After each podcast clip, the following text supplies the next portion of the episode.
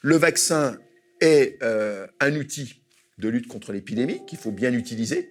Voilà, c'est pas le seul outil. Aujourd'hui, on a rouvert les écoles dans des conditions inadmissibles. Depuis trois ans, rien n'a été fait pour l'hôpital. Moins de lits, moins de personnel qu'en janvier 2020.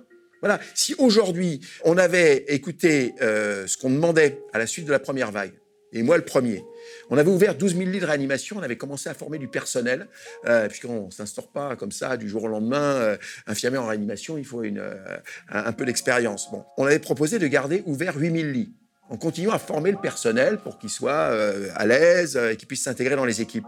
Mais aujourd'hui, si nous avions les 8 000 lits de réanimation et pas simplement 5 000, on ne serait pas dans la même situation de tension que celle qu'on connaît. On est obligé aujourd'hui de trier les malades. On jongle entre les malades Covid et les malades non Covid parce que, eh bien, en permanence, euh, il faut négocier la place. On est obligé de faire sortir prématurément certains patients pour en faire rentrer d'autres. Là, il y a quelques jours, euh, ici en Seine-Saint-Denis, un, patient a attendu 4 heures dans une ambulance. C'était pas un patient Covid, 4 heures dans une ambulance, une place en réanimation. Voilà la situation quand même.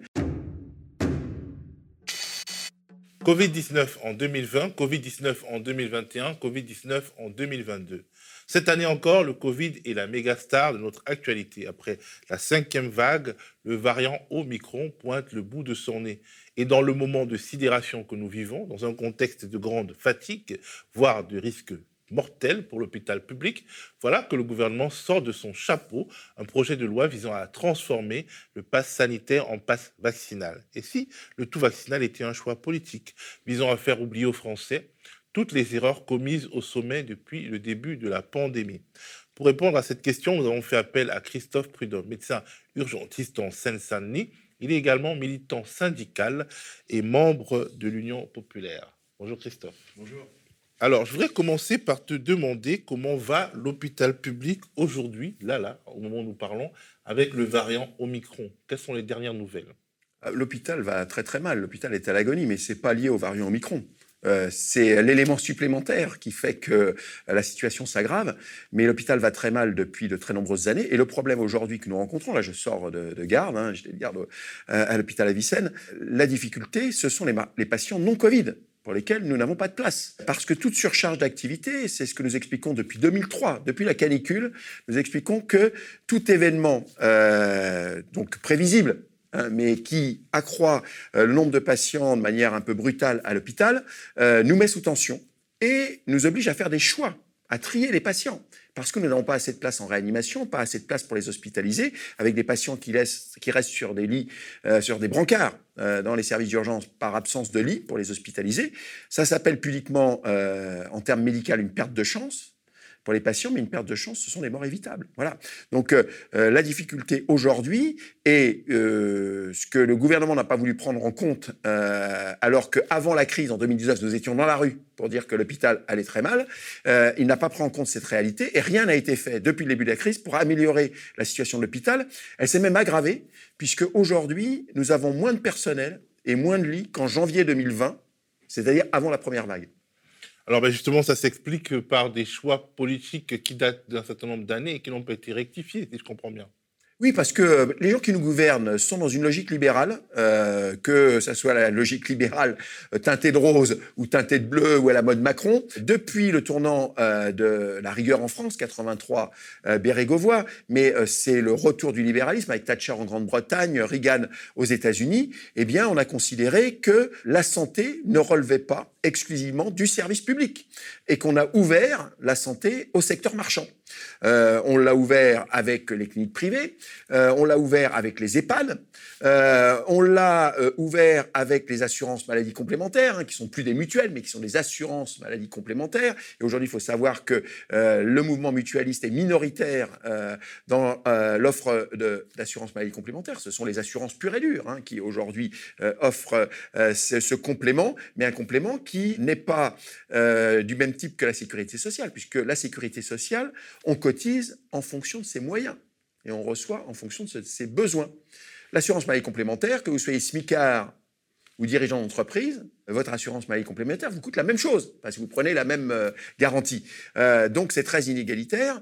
Et euh, le problème aujourd'hui, et nous on espère que ce débat va s'ouvrir dans le cadre des présidentielles, c'est quel avenir pour notre système de santé et de protection sociale? Enfin, en tout cas, ce que nous, nous défendons, avec d'autant plus de force aujourd'hui, euh, parce que la crise a montré que euh, ben, c'est ce qu'on propose, c'est efficace, c'est le service public et la sécurité sociale, ce qu'on appelle intégrale, alors le slogan c'est à 100%, mais intégral, ça veut dire euh, collecteur unique de cotisation, financeur unique. Et on a bien vu que si nous avions de très bons résultats euh, sur la vaccination, sur les tests, enfin sur la gestion au quotidien de l'épidémie, c'est parce que la sécurité sociale a pris en charge à 100% l'intégralité des frais.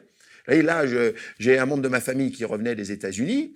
la première offre pour le test pour monter dans l'avion, c'était 600 dollars. 600 dollars à payer de sa poche. Bon, finalement, on l'a trouvé un petit peu moins cher, mais un petit peu moins cher, c'est euh, entre 150 et 200 dollars le test pour pouvoir voyager. Bah, écoutez, euh, c'est quand même un problème. Hein. la sélection par l'argent dans la santé, euh, c'est en contradiction avec tous les objectifs de santé publique. Les objectifs mondiaux de santé publique. Ben justement, en fait, en ce début d'année 2022, on expérimente une sorte de, ticket. De, forfait, forfait, de forfait aux urgences. Désormais, quand vous allez aux urgences, si vous n'êtes pas euh, finalement hospitalisé, vous devez payer une certaine somme, euh, je crois environ 19 euros. C'est 19 euros, 20 euros. Autour de 20 euros. Est-ce que c'est déjà mis en place et comment ça fonctionne Et déjà, qu'est-ce que tu en penses? Ah euh, déjà, dès le départ, quand ça a été proposé, nous étions opposés à cette mesure. elle devait être appliquée au 1er janvier 2021. Au regard de la situation d'hôpital, le gouvernement avait décidé son report s'inédier et là, brutalement, il y a 15 jours, on apprend qu'on doit le mettre en œuvre au 1er janvier 2022. Le, mouvement de, le mouvement de, protestation là, a fait que bon, euh, ce n'est pas appliqué. Euh, dans mon hôpital, euh, depuis le 1er janvier, ce n'est pas appliqué, parce que c'est inapplicable. Enfin, c'est scandaleux sur la forme. sur la forme, là, en pleine crise, euh, nous imposer euh, cette tâche euh, administrative supplémentaire, c'est un non-sens. Qui plus est, ce ticket modérateur, enfin c'est voilà, ce forfait urgence qui est présenté comme une mesure de simplification n'est pas du tout une mesure de simplification. C'est un leurre. La meilleure mesure de simplification à l'hôpital, parce que c'est vrai que la facturation est très compliquée. Hein, comme je reviens entre la Sécu, l'assurance maladie complémentaire, enfin bref, on n'y comprend rien. Et c'est source de suradministration. Et il n'y a pas que moi qui le dis, puisque quelqu'un qui est à l'autre, qui est mon patron, Martin Hirsch, directeur général de l'assistance publique, euh, avait déclaré euh, à la suite du scandale de la facturation des patients hospitalisés en réanimation de plusieurs milliers d'euros, euh, avait expliqué que s'il avait un seul payeur pour son établissement, un seul payeur qui serait la sécurité sociale, il pourrait économiser 1500 postes de personnel administratif. Donc 1500 postes qu'on pourrait basculer vers le personnel soignant. Donc si on veut simplifier la facturation à l'hôpital, c'est qu'on soit pris en charge intégralement par la Sécu, on vient avec sa carte vitale, ça suffit. Le deuxième élément, c'est que cette mesure va pénaliser qui? Les plus pauvres. Les plus pauvres. Parce que ceux qui n'ont pas d'assurance maladie complémentaire, il faudra qu'ils déboursent l'argent. Voilà. Donc, euh, euh, il y a le risque qu'ils se censurent et qu'ils n'aillent pas. Eh ben, qu'ils n'aillent pas aux urgences, ce d'autant que dans un département comme la Seine-Saint-Denis, du fait euh, du manque de médecins en ville, pour une partie de la population, le médecin traitant, ce sont les urgences. Donc, s'ils ne viennent plus aux urgences parce qu'ils ont peur d'être obligés de payer immédiatement, ça va être une catastrophe euh, au niveau de leur santé. Voilà. Et qui plus est, euh, heureusement que là, euh, les directions d'hôpitaux n'appliquent pas. C'est-à-dire, on facture comme d'habitude. Simplement, au lieu que ça soit différencié en fonction des soins qu'on aura, ça sera 20 euros, mais ça sera envoyé aux assurances maladie complémentaires. On n'a pas ouvert de caisse parce que le personnel soignant, ce qui est clair, et au niveau syndical, on a été très clair là-dessus, aucun soignant ne passera une minute de son temps à expliquer aux gens qu'ils devront payer 20 euros et les envoyer à la caisse. Donc si c'est pour créer des postes administratifs supplémentaires, euh, franchement, c'est malvenu. Donc, euh, et qui plus est, le dernier élément qui nous fait, euh, qui nous met très en colère, c'est qu'il y a déjà suffisamment de tensions aux urgences, hein, avec des situations de, de, de, violence, alors qui, qui, sont, qui sont dues au fait que les gens attendent trop longtemps dans des conditions inadmissibles, qu'on ne sépare pas les patients psychiatriques des autres, etc. Si en plus, vous imaginez, quand vous venez aux urgences, vous êtes quand même un minimum inquiet par rapport à votre état de santé. Si en plus, avant de partir, on vous dit, hop là, faut passer à la caisse pour payer les 20 euros, vous n'avez pas le droit de partir tout de suite. Euh, ça risque quand même, vous voyez, de créer quelques, euh, quelques récriminations légitimes de la part des, des, patients. Donc, on ne veut surtout pas euh, rajouter cet élément de conflit avec, avec la population. Si je comprends bien, ces 20 euros devraient être payés par les assurances complémentaires et ceux qui n'ont pas d'assurance complémentaire. Ce sera de leur poche.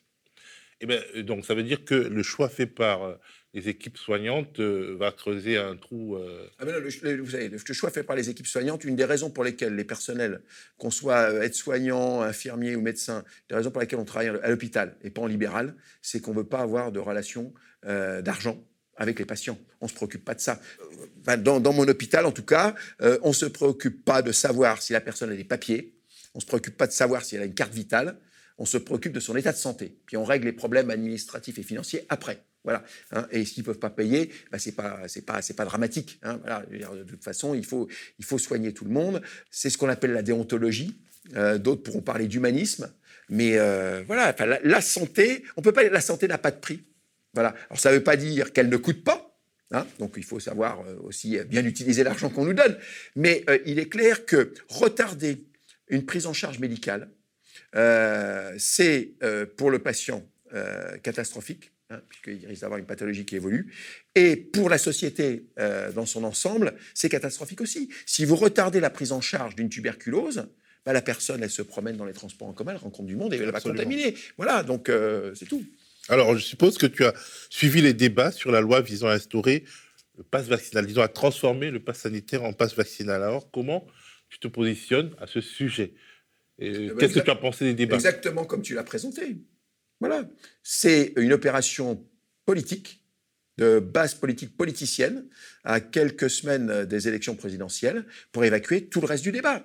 Le vaccin est euh, un outil de lutte contre l'épidémie qu'il faut bien utiliser.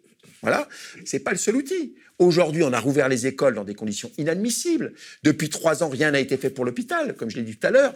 Moins de lits, moins de personnel qu'en janvier 2020.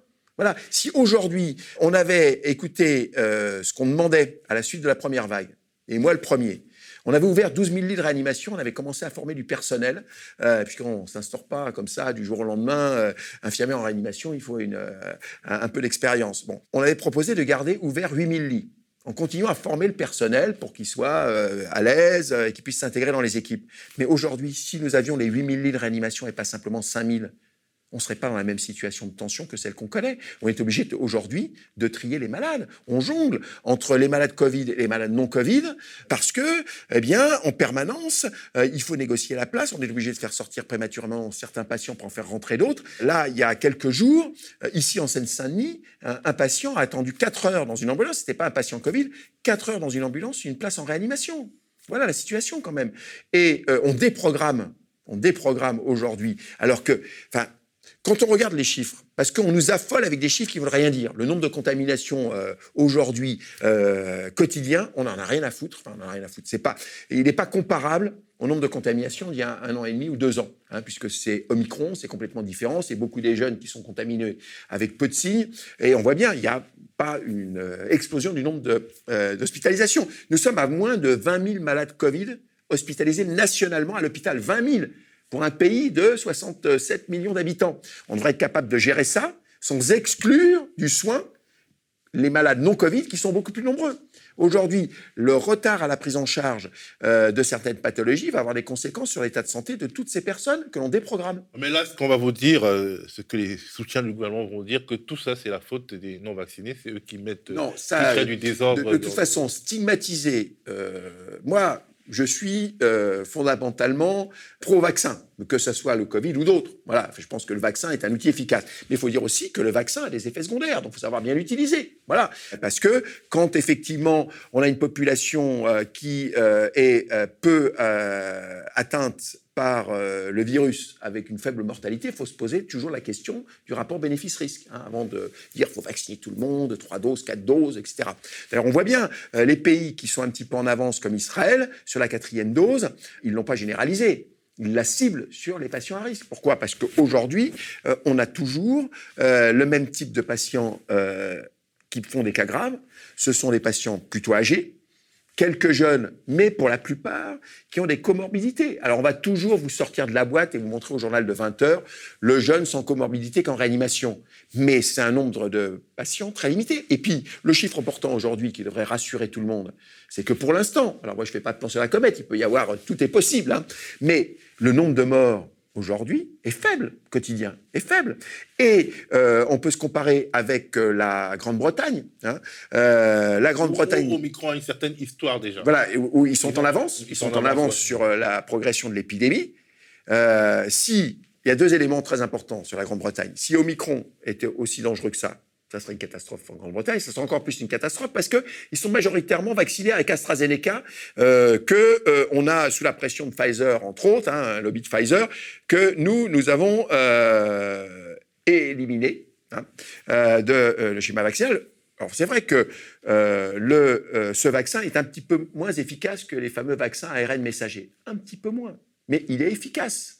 Et la grande différence entre le vaccin AstraZeneca, dont le prix a été négocié avant sa production, puisque euh, c'est l'université d'Oxford qui a participé à sa mise au point, donc le service public, c'est que AstraZeneca deux doses, c'est 4 euros, Pfizer deux doses, c'est 40 euros. Et qu'aujourd'hui, Pfizer, et euh, c'est quand même un scandale, rien que sur la vente du vaccin, Pfizer aujourd'hui annonce un chiffre d'affaires qui est le même chiffre d'affaires que notre champion français de la pharmacie, Sanofi, pour la vente de tous ces vaccins.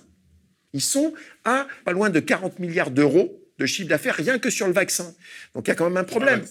Hein, juste sur le vaccin. Ce sont, les, sont tous les autres produits qui, euh, euh, qui fabriquent et qui vendent très cher. Et là, ils, ils, essayent de nouveau, en faisant un lobbying forcené, de euh, susciter des préachats de la part de la communauté européenne et des pays riches sur leurs médicaments anti-Covid, qui pour l'instant n'a pas fait preuve. Enfin, on a quelques éléments d'espoir mais pour l'instant, on n'est pas sûr qu'il soit efficace. Ils veulent, ils veulent le nous vendre en avance à un prix qu'ils ont décidé, très cher, euh, voilà, euh, il y a un vrai problème avec l'industrie pharmaceutique qui non seulement aujourd'hui nous vend très cher un certain nombre de produits, et surtout qui refuse la levée des brevets et qui empêche les pays pauvres de se vacciner. Et on a vu que quand on empêche les pays pauvres de se vacciner du fait du coût des vaccins, eh bien on a l'émergence de variants comme en Afrique du Sud avec Omicron. Parce que quelque part, finalement, on dirait que la stratégie des grandes firmes pharmaceutiques, ce n'est pas justement une stratégie de santé publique, mais c'est une stratégie vraiment produit. Euh, ils vendent à ceux qui peuvent acheter et du coup, ils ne ciblent que les pays riches. C'est une stratégie du c'est voilà, enfin, c'est faut être clair. Euh, à partir du moment où on accepte que la santé relève du secteur marchand, on peut être pour ou contre le marché. C'est pas le débat d'aujourd'hui. C'est un débat intéressant. Mais les gens qui investissent sur un marché, ils veulent le meilleur retour sur investissement. Or, la santé, c'est pas ça l'objectif. L'objectif, c'est assurer le meilleur état de santé possible de l'ensemble euh, de la population mondiale. Donc, pourquoi aujourd'hui euh, il y a un mouvement euh, international qui est de plus en plus fort sur la levée des brevets?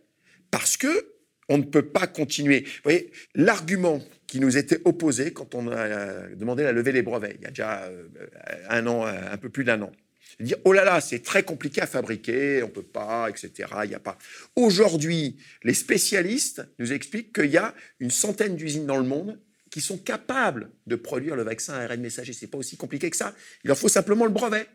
Ben, euh, si on avait cette centaine d'usines qui produisaient euh, des, vaccins, eh bien, il n'y aurait pas de problème. Et moi, je comprends, j'ai entendu là des collègues africains, des médecins, euh, qui expliquaient quand même, et avec une certaine force, et je comprenais leur colère. Hein. On leur donne, la France a donné des vaccins, mais a donné quoi? L'AstraZeneca. C'est-à-dire, nous, on considère que c'est pas assez bien pour notre population, donc on le donne aux Africains. On peut comprendre que les Africains puissent être sceptiques pour un certain nombre sur l'utilité du vaccin, et puis soient très en colère de la manière dont ils sont traités, hein. c'est-à-dire qu'on donne ce dont on n'a pas besoin, quoi, hein, les restes. Les restes et ce que nous estimons dangereux pour nous-mêmes. Est-ce que c'est pas justement cette collusion entre le capitalisme et ce qui doit relever de la santé publique qui nourrit une forme de, de, scepticisme, voire de complotisme. Parce qu'au fond, il y a des raisons de se demander si le monde ne tourne pas rond, dans la mesure où on sait ce qu'il faut faire pour euh, euh, endiguer cette épidémie sur le plan mondial. On sait, on, sait ce qu'on peut faire au mieux. Voilà. les résultats ne sont pas toujours à au niveau de ce qu'on souhaite, hein, mais voilà. On sait que c'est une épidémie mondiale et on ne se donne pas les moyens. De... On ne se donne pas les moyens, selon temps que cette épidémie, elle va durer. on sait, avec l'histoire des épidémies que l'on connaît depuis le 19e siècle, on sait que ça dure 4-5 ans. Alors on peut espérer qu'après ce variant, on en a encore un autre qui soit moins agressif, mais on peut toujours avoir une surprise. Hein. Voilà. Donc, donc ça doit être une, une stratégie mondiale coordonné, euh, ce qui n'est pas le cas. Pourquoi? Je respecte toujours les opinions hein, des autres. Bon, je suis en désaccord avec les antivax, mais je ne vais pas euh, leur jeter l'anathème. Bon, quand ils sortent des âneries, je leur dis, j'essaye de corriger. Mais après, euh, je ne vais pas stigmatiser en disant que c'est des débiles. voilà, bon, non, il faut toujours dialoguer, essayer de convaincre. Mais je pense qu'ils se trompent de bataille. La bataille, c'est la bataille contre le monde de l'argent contre le capital, que ça soit sur la santé, que ce soit sur l'écologie, que ce soit sur l'éducation, que ce soit sur la répartition des richesses. Ce qui nous pose problème, c'est le capitalisme mondial, c'est l'inégalité de répartition des richesses. Et là, on a vu que pendant la crise, ça s'est même accéléré. Ça s'est même accéléré. Aujourd'hui, on a une répartition euh, des richesses euh, qui est revenue au niveau du début du XXe siècle, avant la guerre de 14, quand même. Il y, a un problème. Hein. et dès que on attaque, euh, enfin c'est assez, assez, étonnant là, un organisme gouvernemental, là, le Comité d'analyse économique, sort une note qui n'a rien de révolutionnaire sur la question euh, de l'héritage qui aggrave les inégalités. Bon, c'est pas les, revenus euh, qui aggravent les inégalités, c'est l'héritage, hein, c'est euh, plus fortement. Et là, mais que ça soit les Échos, le Figaro, ils sont montés au créneau. Euh, enfin, c'est caricatural la manière dont ils présentent les choses, parce que en fait, qu'est-ce qu'ils veulent protéger? C'est ceux qui ont beaucoup d'argent et qui veulent continuer à transmettre cet argent, puisque c'est ça qui reproduit les inégalités au fil du temps. tous les gens qu'on a de riches aujourd'hui, euh, le, premier, là, qui, euh, euh, qui est devenu un oligarque qui possède de plus en plus de médias Bolloré, il s'est pas fait lui-même. S'il n'avait pas eu sa famille un héritage, il serait pas là où il est aujourd'hui quand même. Et pour beaucoup. Alors on va toujours nous en citer un qu'on sort du chapeau, qui est le meilleur de la classe et qui a réussi. Mais l'essentiel aujourd'hui des gens qui possèdent de l'argent, ils le possèdent en particulier parce qu'ils avaient un héritage important de par leur situation familiale. Alors, tu dis que le Covid-19 sera encore là pour plusieurs années, qu'on ne peut pas changer les règles tous les mois. C'est dans une intervention médiatique que tu disais qu'il ne faut pas changer les règles tous les mois. Quelles sont les, disons, les mesures structurelles dont il faut parler Et peut-être que le gouvernement évite justement ah ben, euh, en, dressant les vaccinés qu'on les Bien sûr, l'histoire du pass vaccinal. Aujourd'hui, il faut utiliser le vaccin, il faut utiliser euh, le masque, mais à bon escient. Le masque dans la rue, euh, non, enfin, je veux dire, c'est pas franchement, c'est pas ça la bonne mesure. C'est que les gens s'adaptent, euh, apprennent à porter le masque euh, quand ils ont le coronavirus, mais aussi quand ils ont la grippe, quand ils vont voir une personne âgée fragile, leur mère, leur grand-mère. Euh, voilà, c'est apprendre à s'adapter à une nouvelle écologie. Hein, voilà, parce qu'on a ces virus, on a cette épidémie, on en aura d'autres, mais il faut comprendre que au niveau de la santé, il y a trois composantes physique, psychologique et social. On a tout misé sur le physique depuis deux ans. Psychologique et social, on voit les retentissements que ça a, en particulier chez les jeunes, chez les étudiants. Donc il faut apprendre à vivre avec, en discutant des restrictions qui sont valides, en les adaptant au fil du temps, euh, mais euh, en ne tuant pas toute vie sociale. Voilà, le problème euh, que l'on a aujourd'hui, c'est que tuer la vie sociale, c'est rendre les gens malades. C'est rendre les gens malades. On a une explosion des pathologies psychiatriques, toutes classes d'âge confondues. Des gens qui vont très très mal. Voilà. Donc, euh, et on était déjà pas bon en France. Euh, et on avait déjà eu des éléments avant-coureurs parce qu'on avait eu une explosion des pathologies psychiatriques après la crise de 2008 toutes les crises provoquent. Euh, donc, il faut que on prenne en compte tous les éléments. Et eh bien, aujourd'hui, les priorités, quelles sont-elles? Sûrement pas le pass vaccinal. La priorité, c'est comment on poursuit l'éducation des jeunes en adaptant euh, les conditions d'études. On n'a pas fait les demi-groupes, on n'a pas généralisé les euh, analyseurs de CO2, on n'a pas, euh, on s'est pas donné les moyens d'avoir les purificateurs d'air et les aérations des locaux. On n'a pas armé l'hôpital. ni notre système de santé. Voilà, il y a tout ça. Parce que si on n'est pas aujourd'hui toute décision, tout retard aux décisions, eh bien permettra qu'on ait des faux débats le pass vaccinal, les amendes aux entreprises s'ils ne respectent pas le télétravail. Moi, je suis syndicaliste. Ce qui m'intéresse dans une entreprise, c'est de négocier avec mon patron le télétravail, comme on l'a fait avant même la crise qu'est-ce qui est bon pour l'entreprise en fonction des contraintes, etc. Et avec un équilibre entre euh, la protection des salariés, la vie sociale, l'intégration des jeunes dans l'entreprise, etc. C'est ça. Et donc ça, ça se gère au niveau de l'entreprise et pas avec un ministre du Travail qui va dire euh, s'ils respectent pas, on va leur mettre 1000 euros d'amende. Euh, enfin, c'est quoi? Ça veut dire quoi ça? En gros, c'est toujours le recours à la chicote en toutes circonstances. C'est le bâton, le bâton. En termes de santé publique, le bâton, on sait très bien que c'est sûrement pas le moyen le plus, le plus efficace. si on n'arrive pas à convaincre. On voit bien que on nous a, enfin, y compris le président de la République, euh, nous a traités tous de Gaulois réfractaires. Mais nous sommes un des pays où, quand les gens considèrent que les mesures sont efficaces, ils les adoptent très facilement. Là, je, reviens de l'hôpital Avicenne, j'ai pris le tramway, le métro.